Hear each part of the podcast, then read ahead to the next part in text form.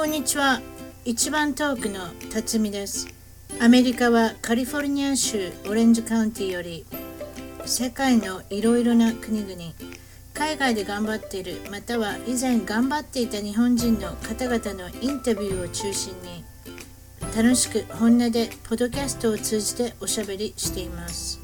アメリカに来て早いもので28年が経ちました。おかしな日本語犬の声が混じってしまうこともありますが許してください。それでは今日は海外生活12年間イタリア・ミラノよりやすこさんに来ていただきました。こんにちは。よろしくお願いします。こんにちは。あ綺麗にね。さすがスパイスカイプ。もうなんか距離があるのに隣でおしゃべりしてるみたいな感じでね。ねえ。えうまいこと言ってます。ジーですね。昔はよう国際電話にお金払ったもんですよね便利になりましたね。くらぐらい取られてんのかわからんと使ってしもたらね200ドルとか300ドルとかでもうざらにそんなに来ましたびっくりしたことあるもん。うんあごめんなさいね関西弁で行かさせていただきますけれども。はい、はい。やすこさんの方はどこからいらっしゃったんですか？日本は。日本は東京です。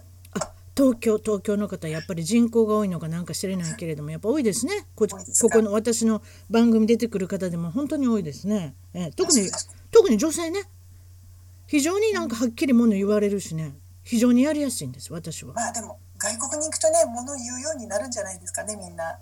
でしょ？それに子供も産んではるでしょ？私もそうですけどね。子供産んだら今本当に口ばっかり立つんですよ。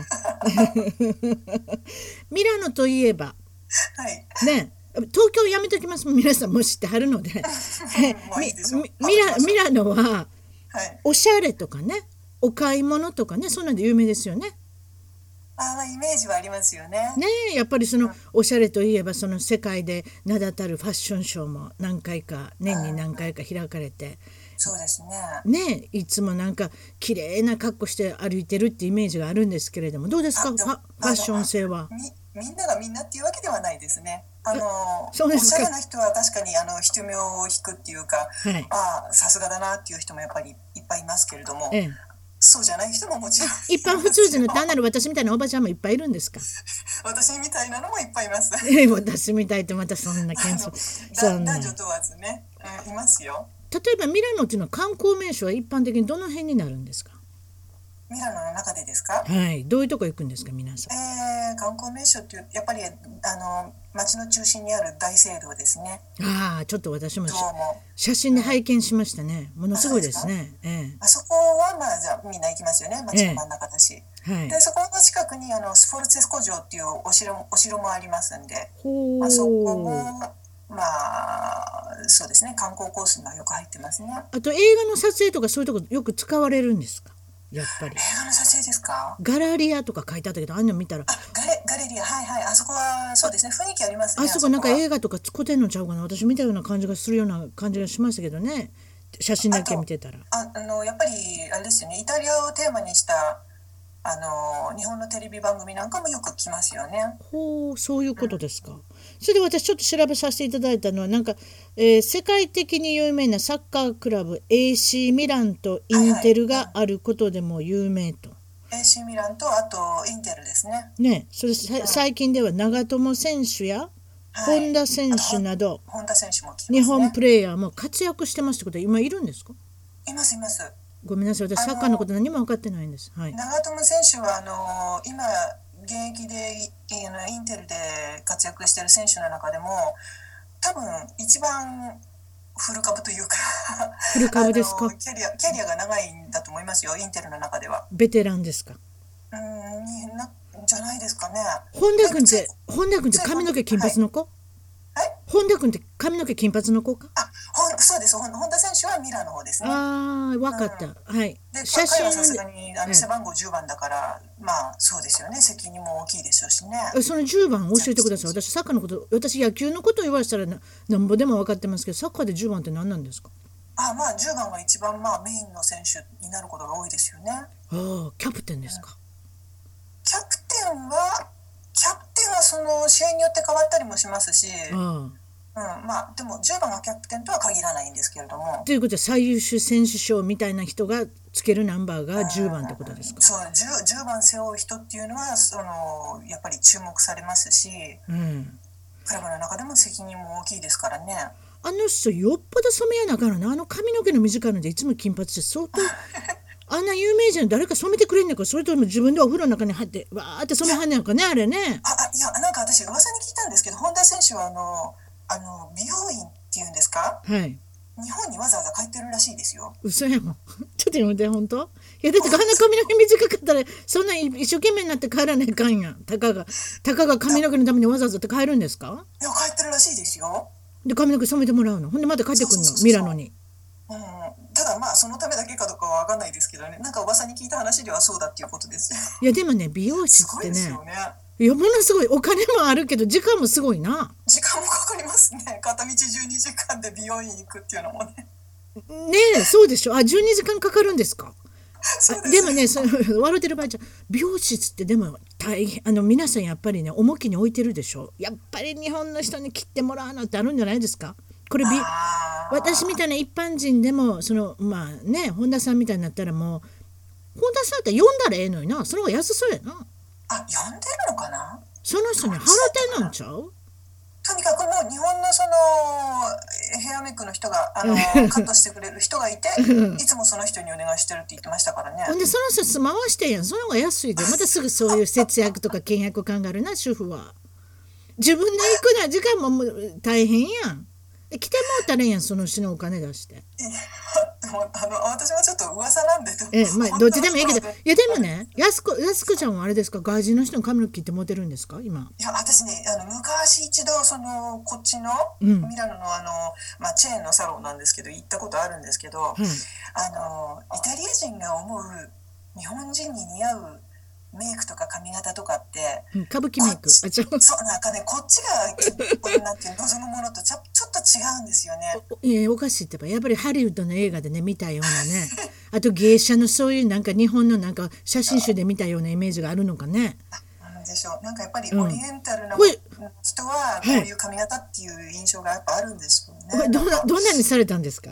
いやなんかねパッツリまあ短く切ってくれとは言ったんですけれども、ええ。もうパッツリおかっぱ頭にされて。おかっぱですかやっぱり。でねでそれは確かに周りの人たちへのなんていうんですか印象というかあの反応はすごく良かったんですよ。ただ私本人がそれを気に入ったかどうかは別の話別の問題もね。それね髪の毛切ったら伸びないでしょあれ。自分の思ってるように伸びないのよ。髪の毛引っ張ったところで別に伸びるわけじゃなしにね。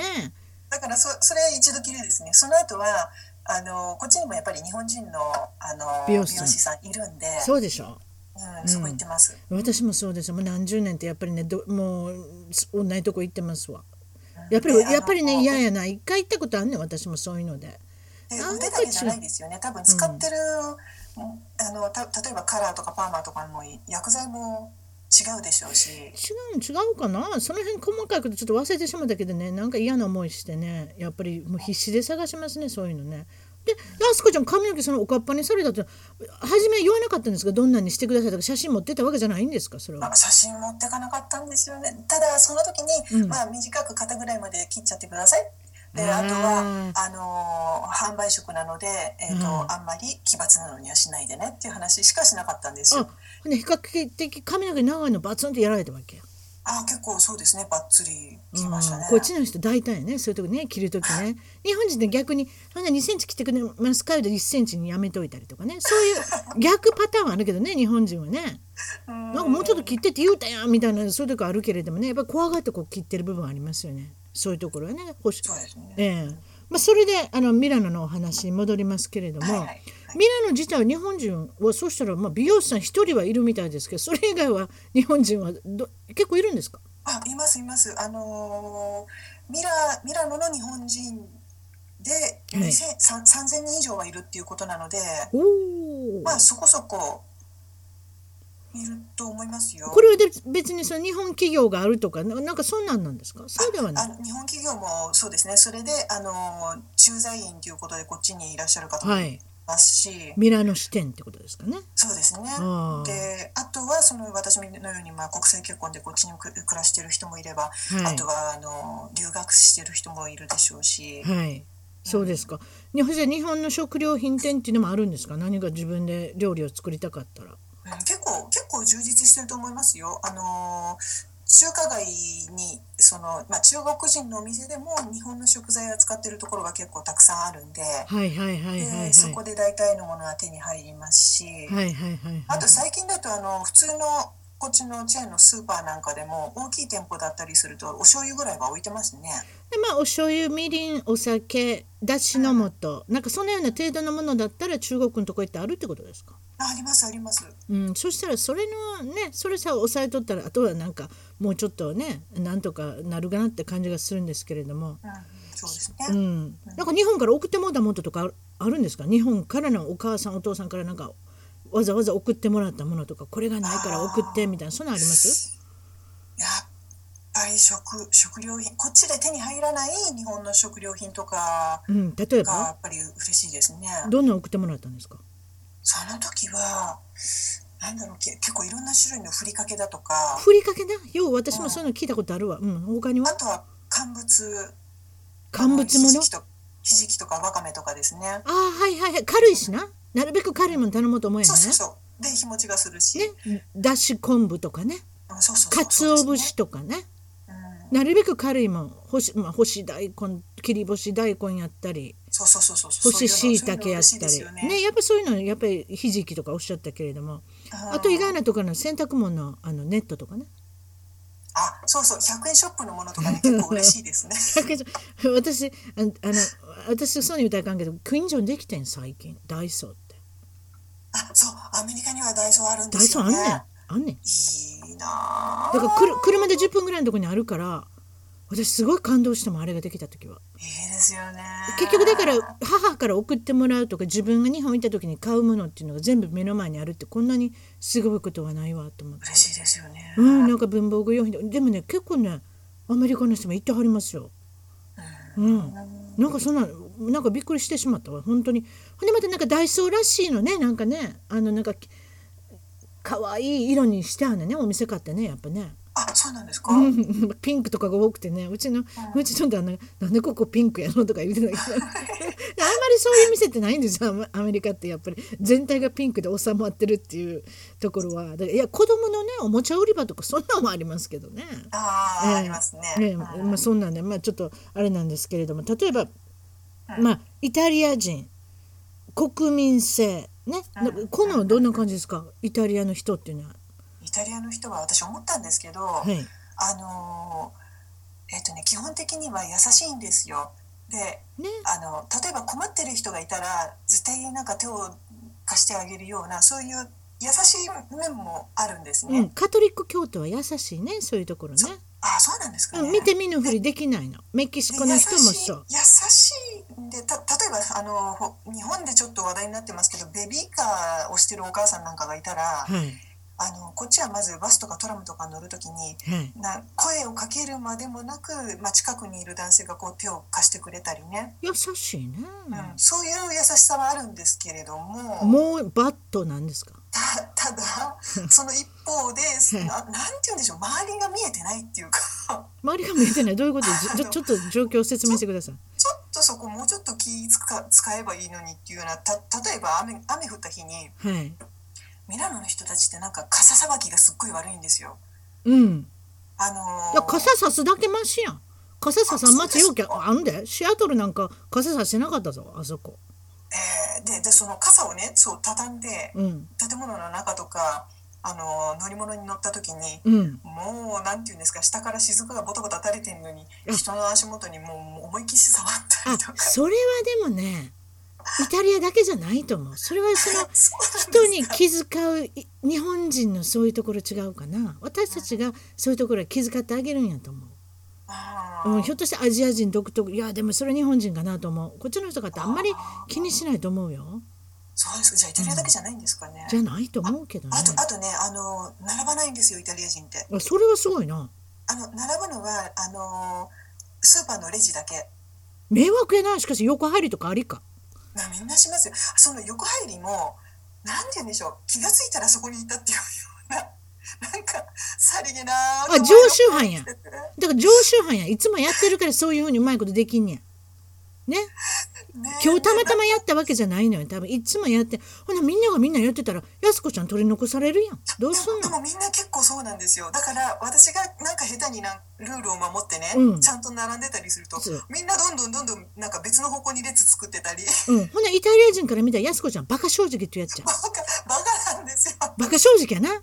今の話聞いてたらな。だからもっとわしづかみになってもっとなんかガーッとガサツにいかなあかんってことやねいやーでもそれ大変やな。そうじゃない？人がそれをせなあかん損を見るっていう感じですね。はあそうなんや。ガサツですねイタリア人の人って。並ぶ並ばないしあとあのー車の運転のマナーもね決していいとは言えないですよね。あそう。うん。あそう。23日前ドイツのことをおしゃべりしたからこれまた逆やな。全く逆やな。ドイツはいいんですかね？ちいやいやあそこはあのわわかるでしょ？硬いイメージがあるから真面目なイメージじゃないですか。だからそういう時はようそんなんとしかし戦争であれやなチーム組んだなみんなな。ちぐはぐな国やろイタリアとドイツと日本ってな。はね,、うん、ね適当というか、適当ってやっぱりなんかそういうふうな感じがイメージがありますけれども。なんかマイペースっていうんですかね。時間にもルーズなんですか？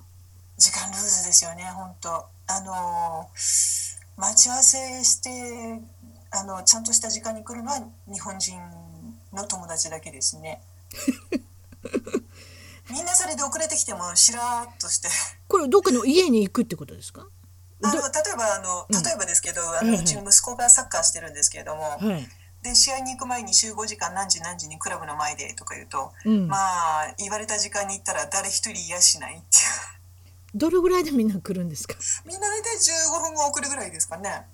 あそう。スポーツというものに関してはもうちょっと守らなあかんね。みんな近くに住んでるくせに遅れてくるんですよね、うん、こっちでもよう言われてますけどね遅れてくるなって。でもスポーツは特にみんな遅れないですよ。いやいやお母さんとお父さんのが遅れるから遅れるわけでしょ。別に子供は別に遅れないんですけどね。結局お母さんとお父さんがそうやって遅れるから結局練習が始まらないんですよ。きっちりとうん、そうそうそうそう。そうでもすそんな平気やけど、うん、10分15分はちょっと遅いな。うん。だからみんな 15, 10分前には絶対来てくださいとかなんかよう言うてるのきっちり始めたいんですとか言うてるけど。だからそれを何回も言うとアメリカ人は比較的守るね初めの方守るようになるんですね。守るようになるねだからしつけれるってことよ。あここっちは逆にですね、ええ。あのみんなが守るようにするんじゃなくて、うん。あの時間を決める人がサバを読むようになるんですよね。のだから例えばそうそれようある話。例えば4時半に来てか来てほしかったら4時って言うとこね。そうそうそうそうそうですそうです。そやろ？そやろ？うちもそうするでパーティーやる時とか。うん、で、それをでもずっと続けてると、うん。あの呼ばれる側もだんだん分かってきて、そやろ？それでもさらに遅れるやん。ほら例えばさ今スポーツの試合とかスポーツの練、まあ、試合ってことなんだけど練習でそうやって遅れるって言ったけどパーティーなんかやったらめちゃめちゃ遅れるんちゃう？えーみんなね、うん適当ですよね。うん。あれでもね逆に言うたらねオンタイムに行ったら失礼やねん。もうす日本人あ、そう、そういうことも言いますよね。あ日本人なんか10分前に来たしびっくりしたことあるもん。だからうん結局それはものすごく失礼でオンタイムもまだ失礼で15分ぐらい後に来たらちょうどよくって30分もまだ行けるけど1時間は失礼やなもんな多分。うん。どうですか？イタリアはこ今の感覚ですか？1時間ぐらいで失礼？それとも2時間？あのパーティーなんかだと確かにそんな感じですね。あやっぱそうでしょ？うん、ね。あのー誰か招待したりしても、まあ、時間通りにはまあ来なくても当たり前ですね。うん。なるほどね。うん、うん。それでなんかちょっと聞いたけどそのイタリア男性はちょっとマザコンな感じっておっしゃってましたね。うん。どうですかこの辺は？あイタリア全土がそうかどうかわかんないんですけれども、うん。あのうちの主人は南の方の出身なんですね。はい。で、まあ、見てると、あのーそのお母さんがすごくよく何でもできる人なんでうん。料理ももちろんだし家のこと全部何でもできるしっあ。あていうとママがね。何でもや 何でもやってくれる人だからやっぱり崇拝するんですよね。ああ。そそしてでやりにくいですねやす子さんやりにくいですね。今話聞いてたらね。で逆にそのお母さんの方も子離れできてない人も結構いるんじゃないかなと逆にまあまあそういうことやね。お母さんの方からね子離れ親離れっていうような話はありますけれどもね。でそういったことなあのまあ、おのかもしれ母さんと子供だけじゃなくってあの、は家族家族の中のつながりがすごくやっぱり強いお国柄なので。絆がねあそこはねね。みんなたくさんでいろいろものをご飯食べたりするじゃないですか。家族会みたいなんで。そうでしょ？あのうちはミラノでそのあちらの家族は南の方に住んでらっしゃるんですけど。まあ何の用もないのに毎日毎日電話したりしますからね。うん、あそう毎日？うんほぼ毎日。あそれはそれは多いな。でもうちだけじゃないみたいですよ。あのね私ちょっと聞いたところによると感じるかどうか分かりませんけどイタリアって今結婚する人がだんだんおあのいなくなってきてんねんて。お母さんが全部何でもしてくれるから結婚する暇がないとかっていう。あ確かにその親元で生活して困らなければ、ね家賃もいらんしね。あのかなんていうんですか彼女がいても別にそのままでもいいやって思うのかもしれないですよね。ねあそう毎日。何を喋ることあんねやろね毎日でね。私も結構スカイプ使って母と喋りますけど毎日はいくらなんでも喋らないな。喋ることないんですよ。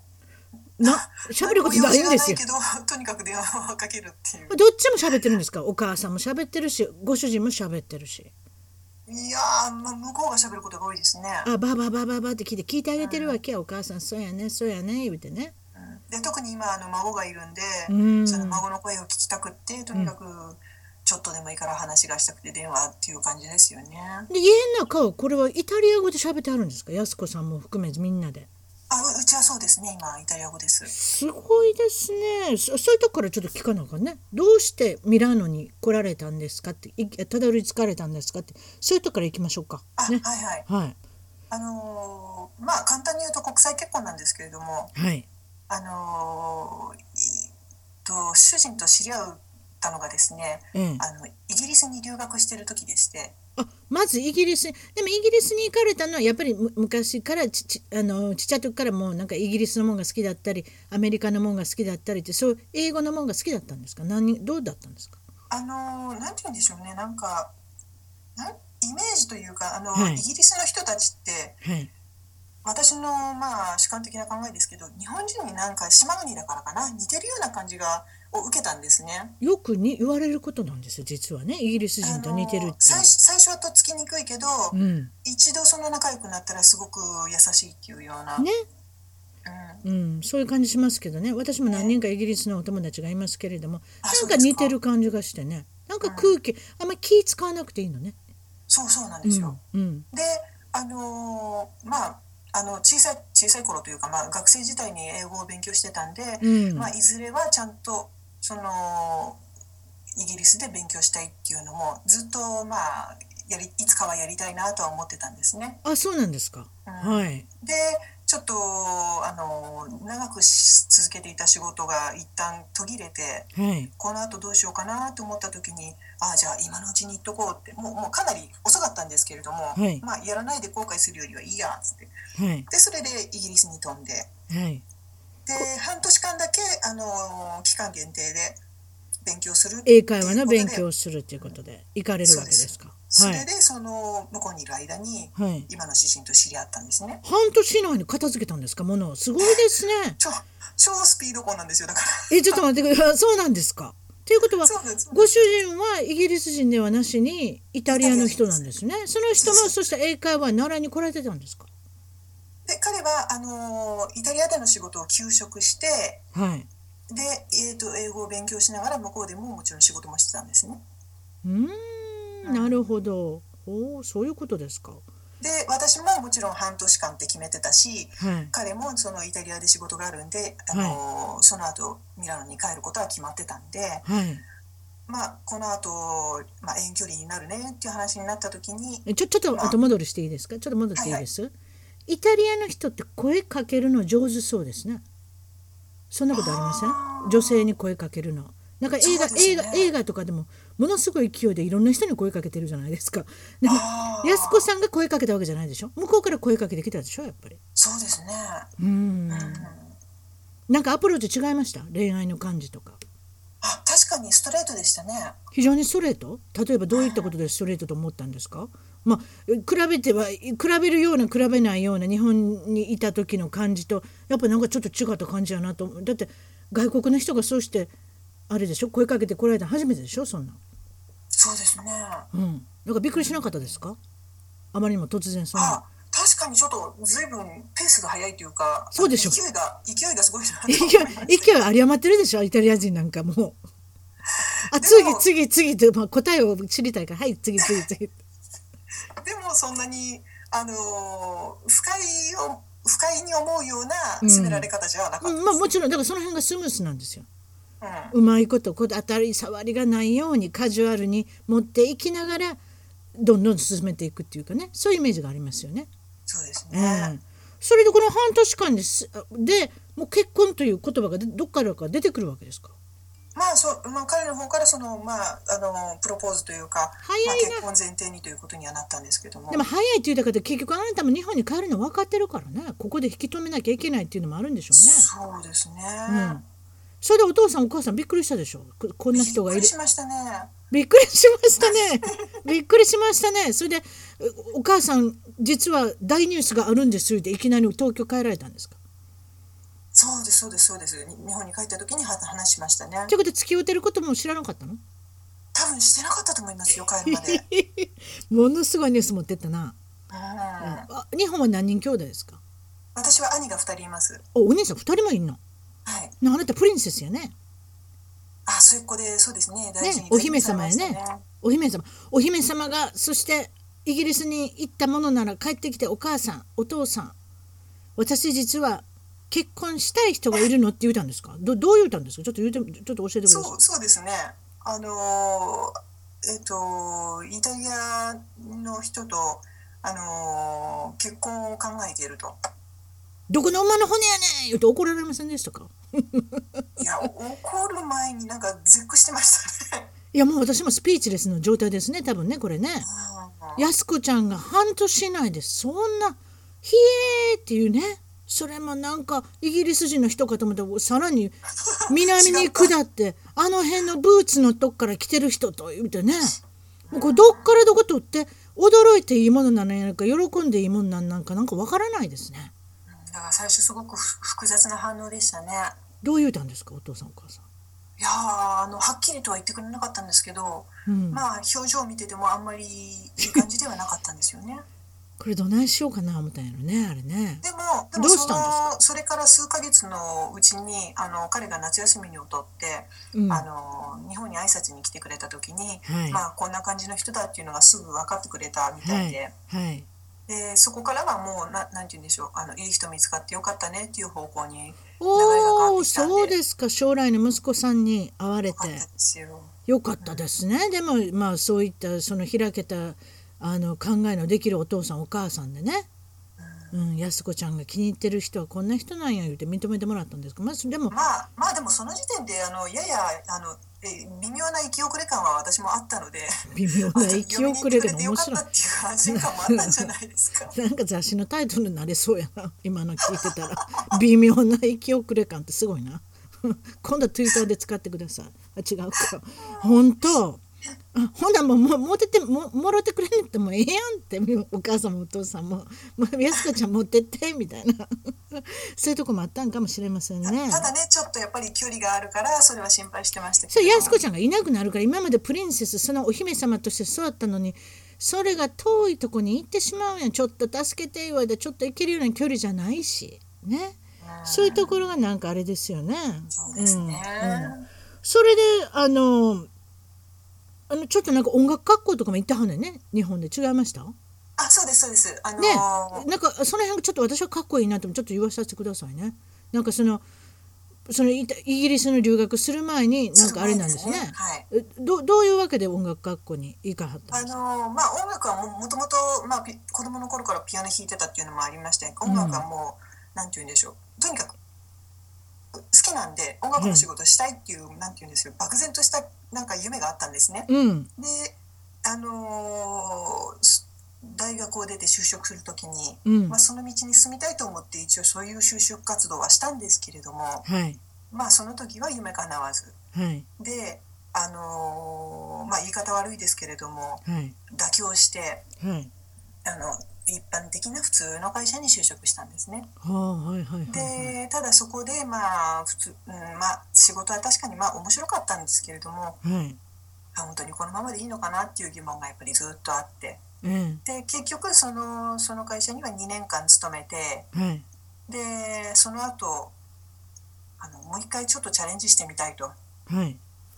お父さんお母さん親不孝言ってごめんなさいって。もう一回学生に戻らせてくださいと。いやいやかっこいいですよ私。あのアメリカなんかだったら結構ね戻られる方っていっぱいいるんですよ。30代になってから40代になってから学校卒業される方もいるし。それを日本でやられるっていうことは私は尊敬しますよ。素晴らしいことですよちょっとねあの勢いはいりましたね。うーん。だってやっぱりでね、はい。学校に入ってる人が自分の年よりもずっと年下の人かもしれないと思ったらちょっとなんかそうですそうでしょ？だってまず音楽の専門学校ってみんな大体あのえっ、と高卒とかねそういうところ。下手下手すると高校行かないで中卒で来るようなそういう子もそういう子もいますよね。だからそれがやっぱりちょっと気になるとこですけどまあでも好きなことをやりたいっていうのは机を並べてね学び出したらもう年なんてあんま関係ないんですよ。うん、と思いますけどね。それであれですか？あのその科目科目でカテゴリーというかこの何かに行くんですか？その中の音楽の。その学校ではあの録音技術科っていうのがありまして。うん、プロデューサーみたいなね。どちらかというとぎあの技術的な勉強をしたんですね。音楽プロデューサーみたいな感じですね。なんかお音話聞そいうてたら。音響関係ですね。音響関係のね。うん。はあ。それで楽しかったですか？ああもう楽しかったですね。もそうですね。自分のやりたいこと。遅ればせながら青春しましたね。よかったですね。でも言っといてね。たとえそれが役に立つ立たない別にして自分がそういうところに行きたかったものをまああのやり遂げるっていうのはそれ何年間行かれたんですか？それはあの2年間です。うーん。ちょっと音楽のこと聞いていいですか？あの音楽が大好きだっておおっしゃってます。洋楽とか好きだったんですか？洋楽はまあ特にこれっていうのはないですけれども、はいそしたら邦楽です。邦楽っていうかどういうふうなお歌を聞かれてたんでまあすかいやもうその時に流行ってたようなものはいっぱいいるいろいろ聞いてましたね。そのだ誰が好きだったとかあるんですか？中学校の時。ちょっと今思い出せないんですよ逆に。そんな100歳の安子ちゃんと今おしゃべりしてるんじゃないんですから10代の時の自分はちょっと思い浮かばないですか？もう忘れました？いろいろんなことがあって。10代の時は私あのプリンセスプリンセスって覚えてますよ。聞いて聞いたことあります。はい。おばあおばちゃん。ええ。ああの彼女らがあの大ブームになる前ぐらいからちょっと目つけたんですか？よく言ってましたね。はあ。ほなちょっといいとこに目つけたんですね。もう音楽あプロデューそうですか音楽プロデューサーとしてあなたが目つけたのが流行ったもんだから嬉しかったでしょう。いやそんなことない。じゃあその時にすでにもうもう一部の一部のっていうかある程度のすごい人気はあったんですけれどもね。再結成とかしたのかな？あ再結成しましたね。やっぱりあの大震災があって、あそうなんや。うん、ね。で今はでももう活動してるのかしてないのかちょっとよくわかんないんですけれども。まあ皆さんもねお母さんになられたりするんでしょうねきっとね。ねプリンセスプリンセス懐かしいバンドの名10代10前ですね。代の頃はそうですね。高校生の時とかよく言ってましたね、うーん。そうですか。それでまああの音楽の学校出られて今度はどうされたんですか？あで学校を出ると同時に、はいその学校にいる間にそのある程度コネクションができたので、うんそれでえっ、と一旦某レコーディングスタジオに就職してうん、かっこいいねでやっぱり。そこからあの関連会社の音楽制作会社に入った感じですね。ほーやっぱやればできるもんなんやね。学校卒業したからって何にもできなくないわけや、ね、そういう人もいるでしょ。だって就職できなかった人もいるだろうけれども。あそうですか。それで実際音楽に携わったお仕事はどうでしたか？あ面白かったですねやっぱり。あそうですか。うん挑戦してよかったとは本当に思いますよ。それでご主人まあそこからすあれですか？イギリスに行くまではごめんなさいねあ後戻りしてその音楽の仕事は大体5年5年半ぐらいですかね。あそれで続けられてはい。あそういうことですか。それで留学を行くんですか、まあやりたかったことも一通りして、うん。まああのもっともっともできればよかったんですけれども、はい。まああの会社の経営状態があまりおおも面白くよよくなかったというか。ああ難しいですねそういうところはね、はいでまあはい。人員削減とかまあいろいろありまして、はい。で一旦ちょっとここであの休憩。リリセットしてもいいかなと。休憩。ね、充電期間。もうあなた芸能人みたいな人が充電って言ってください、充電普通の人だったら礼保されてプー太郎になりましたですけれどもあなたの場合 充電期間って言っておきましょう。もう音楽関係の人ですから。なるほど。それであ今度はイギリス行かれることになるんですね。それでイギリスに行ったんああですね。そういうことですか。分かってきました。それでご主人とあのー何年間付き合われて結局結婚する。結局もう半年であれでしょ？プロポーズされて。そうですそうです。トントン拍子ですね。その翌年にはもうミラノに来てましたからね。うわ早っ。本当？うん。でそれで結婚式はどこでするんですか？結婚式は式自体はあの彼の生まれ故郷のその南イタリアの町であげて、うん。あと南イタリアから来られたんですか？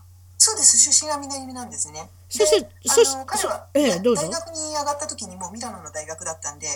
北の方の人と南の人の顔って違うでしょ？ちょっと南はちょっと濃いこのごめんなさいね。私のイメージはマフィアのこのあ あのこのいナポリとかのあの辺のスターローンとかね。シルバスター・スターローンとか。濃えー、ゴッドファーザーのこの来た国あの映画のイメージがあってあのアルパチーノとかね。ああいうこうような感じがイタリアのあの野球選手見てても黒い感じ。そんな感じですか？そうではない。あ南は確かに、うん、濃いですね。それであのマリネラソースね。赤いソースを食べてみんなで家族でこう囲んで赤と白のギンガムチェックのこのテーブルクロスをねあのかけてでみんなでママママって言いながらこうお食事するっていうこういうイメージがあるんですよ。そうそうそうまさにそうですか？たくさん粉チーズかけてねガーッとかけてねみんなでやっぱそんな感じですか？ねチーズもいっぱいかけるしオリーブオイルもねもこみちもびっくりなダラダラダラーっていっぱいかけますしね。そうでしょ？はいあれちょちょっと聞いていいですよ？あのあんだけ炭水化物いっぱい食べててパンも食べるわパスタも食べな割とそんな太ってはれへんでしょ？あの人は。なんでなんですかね？いやもうだから普通に食べてる人は太りますよねやっぱ太ってるんですか？私はなんかイタリア人って割と細いイメージがあるんですけどそうじゃないんあですか？の女の人特に若い時はすごくなんて言うんですよ出るところは出るけど引っ込んでるところは引っ込んでスタイルのいいね女性。昔いっぱいいますけど。昔で言うたソフィア・ローレンみたいなね。でも多分ある程度の年になったらみんな太りますよ。やっぱり飽きませんか、うん、メタボリズムが少なくなってくるからね。昔はカロリーを消費しててもねみんなお腹についたりお尻についたりするんですねあれね。ね。ただ最近は多分あの夜はパスタを食べないとかうんあの食事に気遣ってる人も確かに増えてきたんじゃないかなとは思いますけれども。北の方の食事はまた違うでしょ？そのだからミラノっていうのはまたなんかちょっと違うんじゃないですか？あの赤いあのトマトソースですか？いそうでもないでしょ？ちょっと。であの基本的にはそんなには変わらないと思うんですけれども。そうやな。うーんそういうただ味付けとかやっぱり違うのかもしれませんね。うん。それでその南の方のあの町から来ておられるご主人。はいですよね。はい。はい。それであのなんか言うてはったのがイタリア人の人っていうのは声が大きいんですか？あ大きいです。あそれは多分南の人は特にそうなんだと思いますよ私も今ちょっと南のイメージでまた喋ってしまったんですけど あの普通の会話してても南の人っていうかちょっとあの喧嘩してるみたいな感じね。なんなんでしょうね。あと多分その土地の訛りとかにもよると思うんですけれども、うん。言葉のなななんて言うんでしょう。なんか強いんですよね言い回しが言い回しがストレートなんですか？そうあのー言葉のなんて言うんですかねなんかぶつかってくるような感じがするんですよね。ぶつかってくる。なんか だから私最初そのイタリア語わからなかったんでそのあの彼の家族と最初に知り合った時に。あイタリアがもうこもうイタリアで覚えてるんですか？あそうですそうです。私イタリア語わかんない状態で来ちゃったんですよ。それはすごいですね。はいはい冒はい、険しましたよね私。いやいやいやいやいや英語やったらね少しなんとなしにあの見当つくけど。あそういうことだったんですか？それでだから、その分かんない状態でやっぱりこっちの人たちの会話してるのを聞いてたらちょっとやっぱり引きましたね、こ怖いというか。なんか口論してるなこの人たちって。えそれがコミュニケートの仕方だったんでしょ？単なる。そう多分そう。あの向こうの人たちにとっては普通なんですよね。うん、たまにそういうのあるやん。例えばそのイタリア人も今ね大きな声でコミュニケートするからまるで怒って喧嘩してるみたいって思うけどあと中国人の人もかなり大きいですよ。そうですよね。多分中国人の人たちも私たちから見たらうん声大きいなって思うけど、うん普通なんでしょうね。うん、私主人とその会話を聞いててご近所の中国のご夫婦がおられて、うんあそこの家ってよう喧嘩してるなってき思ってたんですよ。ね？違うそれ普通の会話だった別に喧嘩してなかった。多分内容は普通のことなんでしょうね。体の小さな人やのにねなんかうんね胸の底からなんかマイクロフォンが飛び出てきたみたいな大きな声やねあれ。あのようよう免税店とか行ったらさ日本人はちっちゃい声で喋ってるけどさ声の大きいのは大阪人と中国人。あ大阪人もそうかそううん、免税店に入ってあのブランド物とか買うてはるでしょ？免税店の人にもあの絡んでね値段交渉するのは大阪人と中国人ぐらい違いますから。いやちょっとちょっと中国人のあの値段交渉わからないけど声は大きいですよやっぱり、うん、大きいですね、うん。確かに、ううんん、だからまあ小さな声の国ですからね日本人っていうのはこちょこちょこちょこちょってどっちかっていうと喋るじゃないですか。そうですね、ええ、だからびっくりしますね。やっぱイタリアの人がそんな大きな声でしゃべそれでよく考えてみたら、まあ、コミュニケートをしてるのやり方がちょっと違ったというか、まあ、お腹の底から声が出て出てるというかね。私に一度だけ、あんまりそのみんなの話し声が大きいんで、はい。あの iPhone のあのアプリにはい、騒音測定測定するアプリがあるんですよ。デシベルですか？そうそうそう。で、それをね、あの みんなが食事してるところでこうさりげなく出してみたら、ジェット機が通るぐらいの騒音80とか90デシベルになったんですか？例の例の騒音がうるさいからなんかあれですね。あの町の役場に行ってなんかあの地方自治体になんか訴えるようにして行ったんですか？もうびっくりしました。ジェット機レベルなんだと思いました。ジェット機レベルですか？それ面白いね。デシベルで調べたら調べる方も面白いけど。本当？うわそれは面白い。あそう。まあでもそれでそれ見せたん？その人らに。たあの見せた？だんだんだんだんには見せました。ほらなんて言ってた？すげえっつってました。よ。ジェット機のあそんな出てくるわけ？これは何のレベルですとか。赤ちゃんが泣いたでレベルですとか出てくんねやわかるんですジェット機が横通ったレベル。それってすごいですよ。それってあれじゃないですか。その次に大きいの花火ぐらいじゃないですか。ねえ。いやすごいですねこれはあのイタリア人がそのっていうかうちのその彼の家族がですね、うん。その声がでかいっていう話を説明するときはもうこれをいつもしてるんですけど、でもず楽しそうですね。ねなんかこうポジティブな感じですよね、皆さん。そうそうそうにぎやかだと思えばねまあいいことなのかもしれないですけど、そうそうそういうふうに考えるとねやっぱり、ううん。んそれに私聞いたのイタリア人の人おあのね日本人みたいにお土産買うの好きやねんね。私そういうふうに聞いたよ。あのね割とねアメリカ人もそうやけどね人に対してお土産なんか買えへんねん。あそうなんですか？買わないよ、うん、だからあのそういう意味ではアメリカに来てドルを落としてくれるのは日本人とイタリア人っていうのを聞いたことあるんですよ。だからこれは誰々ちゃんに誰々のいとこちゃんに買ってとかおばちゃんに買ってとかなんかそんなのしてリスト持って買うのは日本人とイタリア人って聞いたことありますけど、あそうなんですか、うん、だからあそれは気がつかなかったですね、ねなんか割とこの間もちょっとヨーロッパの人もあんまりあのその写真を撮らなかったりねお土産買わなかったりっていうのをちょっと聞きますけど例えばそのイタリアのことイタリアのことたくさん聞いてごめんなさいね。でもイタリアの外食産業っていうのはやっぱりあれですか？他のあんまり国のものを食べないんですか？他の国のものでうん。すか、どんなものがあの今流行ってるっていうかあ何のこっちはあのもう本当にあの日本食ブームですね。今日本食ブームなんブームなんあですか？の特にあの去年、うん。去年でしたっけ？あの、万博がミラノであったんですけれどもはいでテーマが食だったんですね。はい。で各国がその国のやっぱり料理を紹介するわけじゃないですか。はいはいはいはい。で日本パビリオンっていうのはやっぱりすっごい人気があって。朝一番に行っても5時間待ちとか。本当？うん、すごい人気だったりみたいで。でやっぱりそれもきっかけになって、はい。あのー日本食ブーム今結構勢いありますね。例えばこの生のお魚ねお刺身だったりお寿司とかってそういうの食べつけてるんですか？イタリアの人っていうのは。ああでもやっぱり興味持って食べる人ふ前よりは増えたんじゃないですかね。ということはミラノの中でも日本食のレストランが何軒かはあるってことなんですね。ありますあります。たただ気をつけなきゃいけないのは、うんあのージャパニーズレストランって書いてあってもはい入ってみたらあのみんな中国人だったっていうのがああアメリカにもようあるわ、うん、大私体 8, 8割9割はそうですね。うん、私どっちも試してみたけれどもやっぱり日本人の経営のところの方が美味しいな。え全然違いますねやっぱり。海苔からして違うね。海苔安いの使うとんねん。あそういう方しちゃいけないわ。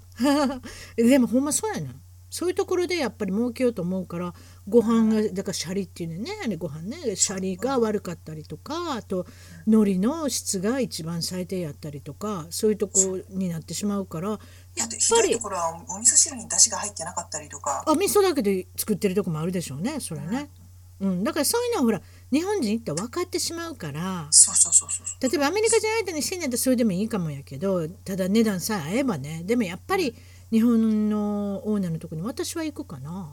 うん、そう。そうですよね。ミラノでも行く行きつけんとこあるんですか？ご主人と子供さんと。あーあんまりうちは外食してないですね。高いですか？外食って。それも聞かなきゃいけませんね。みんなに聞いてるんですけど、行くところにもよりますけれども、はい。どんなもんですか？二人でお酒なしで食べたら。お酒なしで、はい。お酒なしだったらはい。2人でそうですね。まあどれぐらい食べるかにもよりますけれども。ええ。まあ2人で340ユーロぐらいからあるんじゃないですか？それぐらいでお腹いっぱいになります、まあまあ。まあ、え物を選べばなりますね、まあ、イタリア料理とかやったら結構比較的安いのかもしれませんね、まあ、例えばその特別な日本食とか行かなかったらね。うん、チッね。チップはどうですか？イタリアってチップあるんですか？ああのありますけど、い。でも現実的にはチップを置かない人が多いんですよね、なんやそれ？本当？うん、あのテーブルチャージがもう含まれてたりするとあそうかそうかそうかそうか、サービス料としてね。そうですねこれそうすると、うん。もうチップを置かない人が結構多いらしいです。最低賃金ってどれぐらいどれぐらいなんですか？最低賃金まあ一般的にですか？一般的に。ミラミラノ市というかミラノ地区は。えーっと時給。大体時給時給はいくらかな？ただあの契約してあのまああの契約社員みたいな形でもうんアルバイトとかしても。手取りで手取りで1000ユーロぐらいですかね1000ユーロっていくら？あ13万ぐらいですか、あーそういうふうに数えたか。はあはあはうんあ、からからですね。ああ消費税ってあるんですか？ありますよ。レシートに何パーセントって書いてます？私この間ドイツの子この間ドイツの子に聞いたら19%って私びっくりしたで。あでもやっぱり物によってはああの高いのもありますね。19%、19%ってものすごいで。今アメリカ、私の住んでるとこ8%。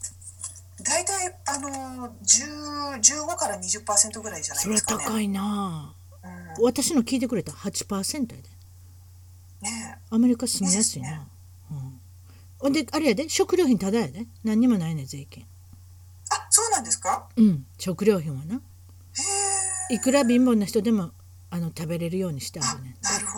もそれはいいですね。うん。だって食料品なくなったらかわいそうやん。ねだから。買えなくなっちゃいますもんね。うん、だから0%やねんどこ行っても多分ね多分どこでも行っても。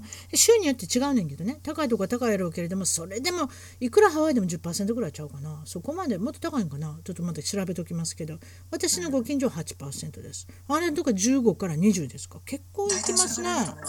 健康保険とかどうなってるんです？保険はですね、うん。あの税金の一部として無料であのえっ、とすなんて言うんですよ医療保険を受けられるっていうことになってるんで。天引きで？会社からの給料から？もう、そうですね。勤め会社勤めしていればそういう給料からまあ、国民保険的なものがあるんですか？うん。それはあれですか？例えば怪我とかしたら全部もうあの払ってくれるの？それともなんか何パーセント払わなきゃいけないとか？なんかあるんですか？えーっとあの例えばその、まあ、風邪ひいたり具合悪かったりして、うん。ホームドクターにかかるのは無料ですね。うん。でそこで解決しなくてあの専門的な医者だとか病院に紹介されることになると、うん。そっちで、まあ、あある程度は払うことになるんですけれども、うん。ただそれはやっぱりあの保険が適用されてうん。あのびっくりするような額にはならないようになってますね。はあやっぱりそういうことやねんね。やっぱヨーロッパの方ってやっぱやっぱり違うね。そういうふうに考えるとね。うん。あとはあの病気をして手術をしたりあのお産もそうなんですけれども、はい。そういうたあの入院したりする費用なんかは全部無料になりますね。ほう私のことちょっと言いましょうか。あのうちの下の子は帝王切開で生まれたんですけれども体がちっちゃかったんで結局あのなんていうんですか ICU だからエマージェンシーみたいなこの緊はいはいはい。あの緊急のなんかこんな箱みたいなこう、はいはい。ああるでしょ？そういう中に入れる、なんていうのかなあれって？NICU ですかね。え ICU って。あのし新生児のそうそう。新生児の要するにまだそのインキュベーターっていうんだけどその中に入ってたの、とにかく。だから24時間誰かがいつも見てなきゃいけないし、っていうような感じでそれで4日間入ってたんですね。4日間。はい、さて医療費はいくらって書いてあったでしょうっていうのが今日の問題です。さあ4日間安子さん4 10秒あげましょう。はい10秒間に答えなさい。4日間1日、一日大体、そうですね。10, 10万とかじゃ高いですかね。いやいやその高いですかね別に聞かないでください。まあそれ 1日一日10万として40万円。450万円って書いてあった。びっくりしてた私。私が払ったわけじゃないですよ。え、保険効かないんですか、それ？保険聞いてんけどね。うちのお父さんちょっとポカしましてね。子供ができたって会社に言うてなかったからね。それで請求書来たんですよ。私それでびっくりした。いやーうちのお父さん言わなかったんですよ。すぐに言わなきゃいけないの会社の人にね。子供できまましたって。でもでもその人も言うてくれてええのにな。他の人も言ってくれたらよかったのに。でもうちのお父さんちょっとそのところ抜けてたから誰にも言わなかった。急に請求書が来て。んそれで「なんでこんな請求書来んの?」って言ったら「あそういえば言うてなかった」ちょっと それはやめてよ。でも結局まあ後であのいろいろ片付いてうんそれやったら10%だけ払ってくださいってことになってんけれども。ああ、じゃあよかったですよね。うん、危ないそう危ない。え危ない危ない。私それ見てびっくりしたもん。こんなんこんなに取ってるの？みたいな、うん、だからね医療費ってものすごいですよアメリカって。4万5千ドルって書いてあって。どこ日本円で言うたら450万ぐらいだった。びっくり。うん、びっくりしたでしょ。私腰抜けましたもんそれ見た時。まああの子供産んでもっと腰も抜けましたけどね。さらに腰抜けてもう立てよく 立てれなくなりましたそれ見た時。立い。ややっぱお金でお金で腰あの腰が立たなくなったら本当立たれなくなるからびっくりします。いやでもね本当にねお国柄いろいろあるんだなと思ってね。今その消費税は安いって言いましたけれども保険がなかったらもうボられるってことですこの国は。本当に。そういう意味では。なんか言うてはったのなんか例えばなんか入国とか出国とかそうイタリアからされることもいあるでしょ日本帰ったり。あその間に。はい。その時に例えば移民局でなんか言われたイチャモンとかなんか言われたことあります？なんか難しい質問されたりとかって。そんなんないです？いやー空港とかでですか？はいそんなんはな空港とかないですね、まず。ああんまり結構スムーズにとあの通ってるわけ？やあの特にあのイタリアはそのか日本人観光客がもう毎日山のようにあそうか。行き来するんで、あそうか。ほな私だけかな。別に被害妄想になってるわけじゃないですけどね。またこれは私の話に今日なりますけど誰がゲストなのか分かりませんね。私はねうん、あのまあ一つだけ言いましょうね。何個も言ってもあれなんで。あの子供のベビーカーをすっごい調べられたことある、あそうなんですか、うん、その時にはいアルケイダかなんかねテロリストのグループがねあ子供のベビーカーに爆弾を隠してお母さんが来てるかもしれないっていうそういうのがあったんですよ。だからみんな気をつけましょうって。ほんなら空港も私の顔見てそんなアルケイダとかアイシスか？私。でもすっごい調べられたそれ覚えてるわ。あそうですか、うんそれ覚えてる。赤ちゃん抱っこしてください。今から調べますから。とか言って。おーやっぱあの人らもなんか分かってるような分かってへんようなねなんかちょっと目的が的が外れてるっていうかね。うん。ねえ私はねだからねすごくね調べたことありますよね。そういうのって。うんだからやっぱりああれかな？な名前が違ったからかな私だってアメリカ人と結婚してるからね。そういうところなのかもしれませんけどちょっと私は理解に苦しむ時が多々移民局で移民局というか空港でよくありますね。苦い思い。あそうですか、ええ。まあ、それが一部なんですけどね。それでなんかあ男の子がいらおらおられるってことですね。あお子さんがいくつになったんですか、息子が今9歳です。そうですか。男の子って忙しいでしょ？お母さん。疲れませんか？どうどう女の子の方が楽なんですかね？いや皆さん言われるの男の子が生まれてきたらもういらない2人目はいらないとかいう人なんかギブアップしてる人結構いますよ。まあでも結局生まれることになるんですけどね。でもなんとなしにやっぱり疲れるっていうんですよ体力的に。ああなるほど。あのー公園に遊びに行ったりすると確でかに例えば生え大変生え始めたり歩き始めたりしてももうレストランなんか絶対行けない。もうどこでもキャーって飛んでいくし。危なっか危なっかしいし。ね。ねやすこちゃん結構体力あある人なのかもしれない。でもなんかですねピャーってもうそれこそあのタコのあの糸が切れたようにピャーって飛んでいくから。無理無理無理。あのだから私公園遊びはもう全部夫に任せてますね。あーやっぱ怖いでしょなんかね。あのーどっか飛んでいくかもしれないもんね。で今はまだあの言うこと聞いてくれるようになったからいいんですけど、うん。なんでしょうあの歩き始めたあの3歳ぐらいの時が一番怖かったですね。でいあのさ子供にさあのツナみたいなのつけてる人おんねんアアメリカってたまに。全員が全員してないですよ。あのだから犬の散歩させるみたいにこのツナというかく紐っていうのそんなくっつけてる人見ててん。ね。は離れないように離れないように、うん、ことですねだから2メーターぐらいはねいけるわけ。そのツというかその紐で。ね。で私それバカにしててんいやーワンちゃんみたいなことしてるわ。こんなん辛いな見ててって言って私男の子生まれたら私あれ買おうかなと思ったもん。あのでも日本でも使ってる人いるんですよね。でなんかいうそれ話を聞いたそれいるでしょ。だってどっか行って引かれたらどうすんのこの子っていう感じの子いっぱいいるやんだからねあれは私バカにできないなと思ったまあ賛否両論かもしれませんけどね。でも親になったらそういうところ分かったやっぱり。うん。ね何かあってからなんか後悔するよりはって思いますよね。えそういうものに思いますよね。あと例えばその親になってなんか変わられました？もちろん奥さんになっても変わられたでしょうけど親になってなんか変わられたっていうことありますか？変わったのはだ体力が落ちました体力が落ちたいやその男の子も忙しい子なんですかね。なんかいやでもやっぱうんやっぱ男の子私どっちもいるんですけどね女の子も、うん。えーそういった意味では男の子が2番目に出てきてものすごい体力が減ったな。ものあすごく。下が男の子ですか？下が男の子。あーなんでしょう、でも私はあの多分もともと年齢的にも体力が落ちてきてた時期だったのかもしれないんですけれども。いやそれは私もよ。私も高齢で比較比較的に。ちょっと日本では高齢。あのあのエネルギーにはついていけないです そうですか。ほんで今なんかサッカーとかやってはんねんね。あのお子さんね。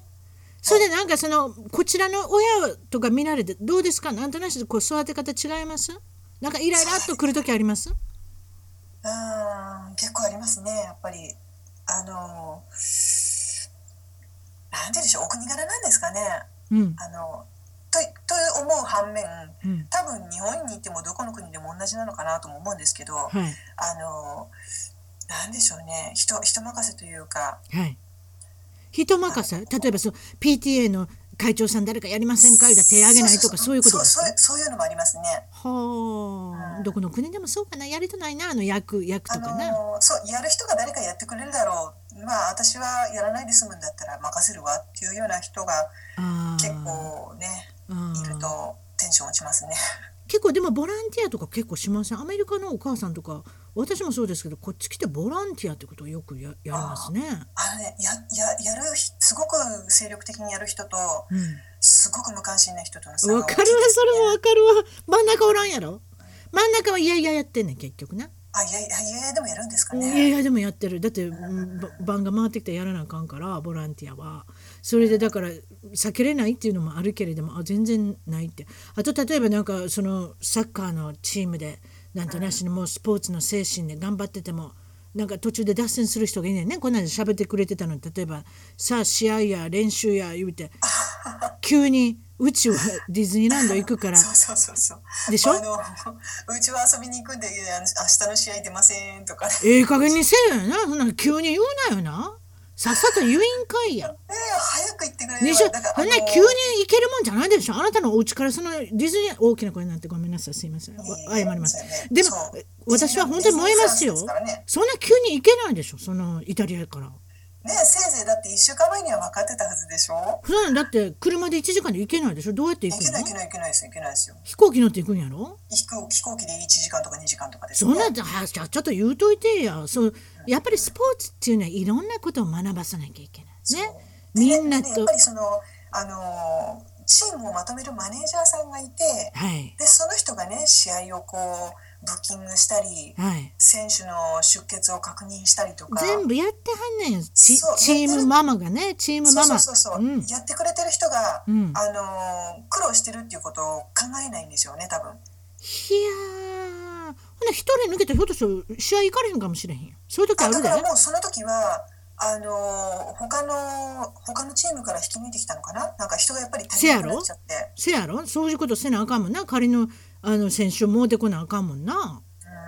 やったらそうやってあれやねんな。迷惑なことするやつもどこでもおるな。それは別にイタリアだけやないで。これディズニーって言葉はな結構な理由使いよるな。なんであれディズニー？うちナッツベリーファーム行きますと別に言えへんなみんなな。言わなきゃいいのみんななディズニーに行くからうちの子行けませんとかよう言うなそういえばな。なんでしょう自慢だったんですかね。だからディズニーやったら通ると思ってんのかな。なんかちょっとこのパワードが違うな。今のランキングのが随分違うな。このナッツベリーファームとディズニーうち近所に住んでるからどっちもあるんです。だからなんかそういうふうなこと言うね。うちパスがあるからとかね。そんなこと聞いてないやろっていうねええなお前は金持ちでっていうねそういうとこありますよね。パス高いね本当に。そうですか。それで最後にねちょっとなってきたんですけどあのドラえもんのどこでもドアご存知だと思うんですけれどもあの日本に今ドラえもんのドアでシュッと帰れたら 1, 日間24時間入れるとしたらまずどこで目覚めてそれから何しますかってお聞きしてるんです。どうです？24時間です1日だけなんですよね。1日だけですよ。だからどこでまず目覚めるっていうところから始めてください。大体。ああそこはどうしようかな。ご自宅がいいですか？自宅ですねやっぱり。自宅ではい。お母さんお父さんおはようって起きてこれその時はあの朝ごはんどうしますか？あのでもせっかく日本に帰れるんだったら、はいちょっとあのミラノの息子と夫はちょっと放置して。放置してね。それいいですね。放置して。うん24時間ですから、はい、丸投げして、はい。私だけちょっと日本に帰って。またお姫様になって。はい。うちちょっと母親が今一人暮らしをしてるんで。はい。でちょっとそこ様子見たいですね。ああね。それでおお母さんがご飯作ってくれるんですか？朝はこれパン食ですか？いあのそれともご飯？あうちですか？はいうちはシリアルですね。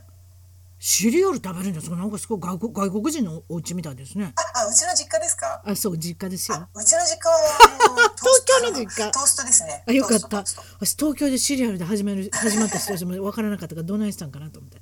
あそれであのトースターではトーストで始まってそれからどうするんですか、なんか行きたいお店とかなんかあるんですか？どっか行きたいですか？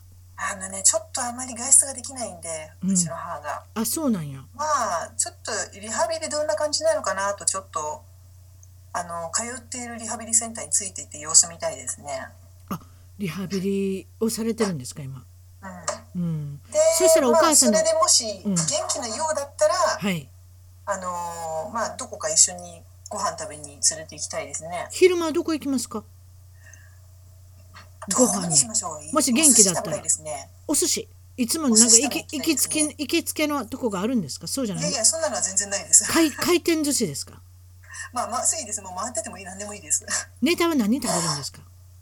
ネタは何でしょうね。何を食べてましたか？あの人は何食べたんだろう。マグロが好きだったかな。やすこちゃんは何食べるんですか？まず回転寿司で回ってき私はて光り物以外だったら食べますね。光り物も私もあんまり好きじゃないですね。それをそういうのを食べるんですか？あとは、えっ、と、う、ウニ、イクラ系が苦手なんで、すごく安上がりなんです、私は。いや下がりはね何食べるの？あと卵とかイカとかタコですか？あと、タイとか、タイとか。うん、そうですね、結構、うん地味ですね。高くないですね。確かに。ひじ比較比較的エコノミカルなお寿司の食べ方ですね。うん。うんそれであの夜になったらどうするんですか？夜まで何してるんですか？お母さんあとまた、のーちょっと私買い物行きたいですね。ちょ ちょっとやっぱりお母さんちょっと置いててすいません。買い物どこ行くんですか？買い物は。どこ行きましょう？あの、ドラッグストアには行きたいですね。ドラッグストアね。おや薬局というか。あのー何を買うんですか？そんなとこ行って。まあ、日用品？日用日用品。品。ええで100均も行くんですか？ダイソ100均、100均はもう基本ですンいやいやね。100均はやっぱりあれでしょ。不可欠でしょ。100均はもうなん、なん、はしごしますね。もう20003000買ってしまいますよ。いやいやいやいや、もう、もう満件飛んできます。満金で行きますか？100均で満金満金で行きますそりゃ筋金入りですね。すごいですね。あの返金あれですよ。あの返却できませんから気をつけてくださいね。あそうですね。100円ショップは、ね、リターンはお断りもお断りしますって書いてあるもんね。うん、そういうところそうですか。それで最後にもう一つなんですけれども、はい。あの海外で頑張る。またこれからはこれからまた海外に行きたいっていう人が聞いてるかと思うんですがなんか少しちょっとアドバイスがあればあのメッセージお願いします。どうですか？そうですね。ここれから先の例に海外に考えてる人にははい。あのーもうととにかくしっかり覚悟してほしいなと。しっかり覚悟してあのちょっと厳しいなんかこういきなりなんかはんなんて言うんでしょうこういう上から目線で言われるとすごく嫌かもしれないんですけれどもはい。もうまどこの国もそうだと思うんですよ。もう行ったら行ったでもういろんな試練が最初いっぱいあると思うんですね。それそうです。うん、であのそその試練に当たった時にはい。あの自分の中でそのそれまで持ってた日本の常識ってもう通用しないじゃないですか、もちろんはい、ね、日本だったらこんなことないのにとかそうそう。日本人はこんなことしないよなとかそういうふうに思っちゃうともうはい。それ以上前に進めなくなっちゃうんですよね。わかります。はいはいはい。そういうことです。だ結からそうい局う先入観とか、あのープライドとかをとにかくもう捨てるぐらいの勇気を持って。そうですね。自分の物差しってありますからね。そうそうそうそう。特に日本人っていうのは少し違ったりするしそういった意味ではその国民性がね。だからそれでその自分の物差しで尺度で測らないようにして郷にいれば郷に従いっていうことで。そういうことで。その国の文化になれるためには、もうなんて言うんでしょう。自分の考えをし主張しすぎないっていう。うーん。そういうことですね。あと一番自分の大変な最中は大変と思ってませんからね。後で大変だったということになるので。だからその最初のしなんていうんですたた例えば数ヶ月とかは、はい。もうそれまでだってほら大人になるまでに積み重ねてきたほら価値観だとか、そうですね。キャリアもそうだし、うん。人と人との付き合い方とかも、うん。日本でしていたそれはもう使えないかもしれないじゃないですか。また一やっぱりもう1から0からの出発ですからねそういう意味では。だからだから、うん。そそういうこともまず念頭に置いて、はいただしそそればっかりに気を負われて、うん。あのー外国にいることをなんかストレスばっかりに負けちゃわないように。ああそういうことありますね。そのやっぱりその外国に来方もありますしね。うん。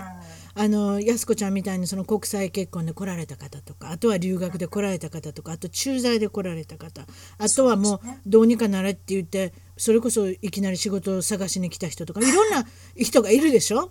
だからそのスタートも違うけれども結局ぶち当たるところっていうのは皆さん結構一緒なんですよね。うんうん、と思いますね。まああのご苦労もいろいろあってあの非常にありがたい言葉と思いました。はい。あとは本当にあのか健康第一であの特にもうあの外国で暮らしもうすでに暮らしている方は多分ご存知だと思うんですけれども、はい。あの環境が変わることってすごくあの精神的だけじゃないストレスがあると思うんですよ。そうですうんね。私も、うんほら食生活がもう全く変わったんで、そうですね。消化器系の、ね、病気なんかにもかかったりするし、ね、トマト多いですしね。